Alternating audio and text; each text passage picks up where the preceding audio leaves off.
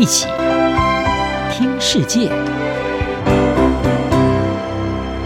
欢迎来到一起听世界，请听一下中央广播电台的国际专题报道。今天的国际专题要为您报道的是，在卡达世界杯，沙国王储萨尔曼重返全球舞台。在二零二二年卡达世界杯足球赛的开幕式上，沙乌地阿拉伯的实际领导人萨尔曼亲王坐在最显眼的位置上，笑容满面，看起来就像是一个刚回到国际顶级桌上的人。而沙国国家队在首战的时候也爆冷击败了夺冠呼声很高的阿根廷队，对萨尔曼亲王而言可以说是锦上添花。事实上，在全球能源恐慌、关注乌克兰战争，还有美中紧张局势的状况之下，地缘政治引力正在对这个世界上最大的石油出口国重新的发挥作用。美国总统拜登在七月访问沙国的时候，会晤了萨尔曼亲王。那么当时呢，双方是重申对稳定全球能源市场的承诺。但是在十月份的时候，以沙国为首的石油输出国家组织和结盟油国，也就是 OPEC Plus，他们不顾美国的反对，宣布大幅的减产计划。拜登政府也谴责沙国违背了会谈的承诺，会为此付出代价。两国关系也再度紧张。不过，美国在日前确认了萨尔曼亲王在因为涉及谋杀异议记者哈绍吉。而遭到起诉的案件上是享有法律豁免权。另外呢，面对伊朗的威胁，美国也公开的宣誓会对沙国安全给予保障的承诺。这一切都显示，萨尔曼亲王似乎已经成功的安抚了美国的愤怒。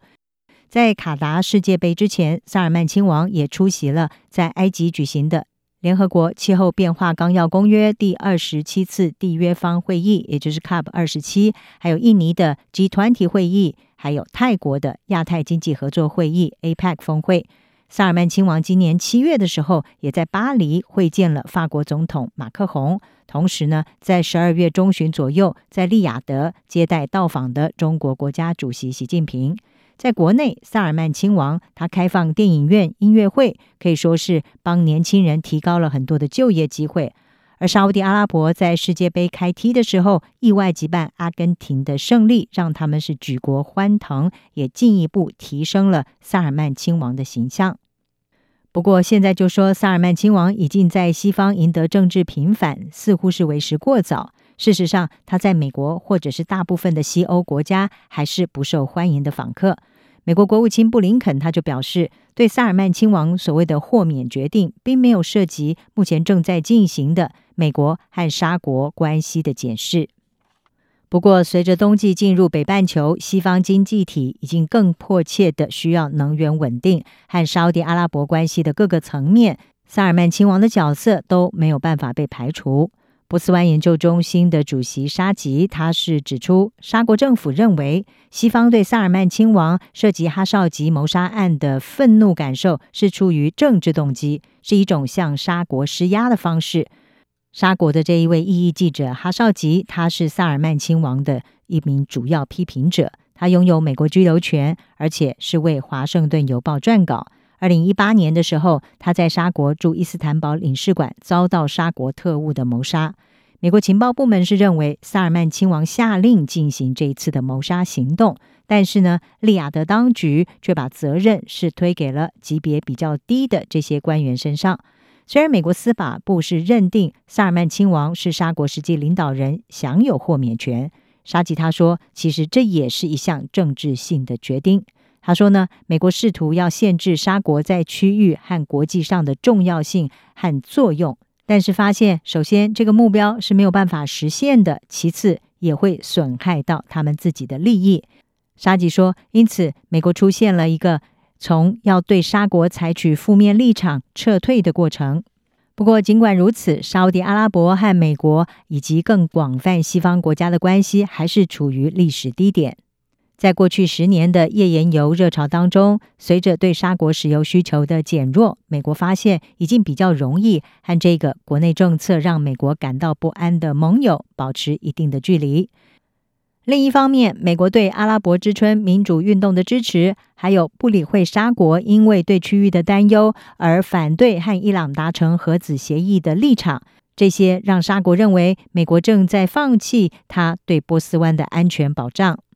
沙国因此在也门战争中把安全是掌握在自己的手中，也认为西方的批评是虚伪的。但是西方认为沙国对伊朗的担忧被夸大了，涉入也门战争是对贫困邻国的一种好战草率的攻击。而在哈绍吉被谋杀之后，萨尔曼亲王更是被视为是一位专制施暴者。这些观点在西方是否会发生很大的变化，其实是值得怀疑的。不过，随着超级大国之间的竞争，还有能源短缺再次成为全球政治的主要问题，西方也会发现暂时搁置这些恩怨是明智之举。白宫国家安全会议中东与北非事务的协调员麦戈尔克他说，沙国可能仍然希望拥有美国的安全保护伞。他表示，美国独特的相对优势是可以在这个地区建立整合的安全架构，而这是我们从各国所听到的要求。对西方来说，这意味着必须要和沙乌地阿拉伯的主导人物打交道。沙吉也指出，不可能把与领导层打交道和与国家打交道分开处理，特别是在这种世袭君主制的国家。以上专题由杨明娟编辑，海清清播报。谢谢您的收听。Bye.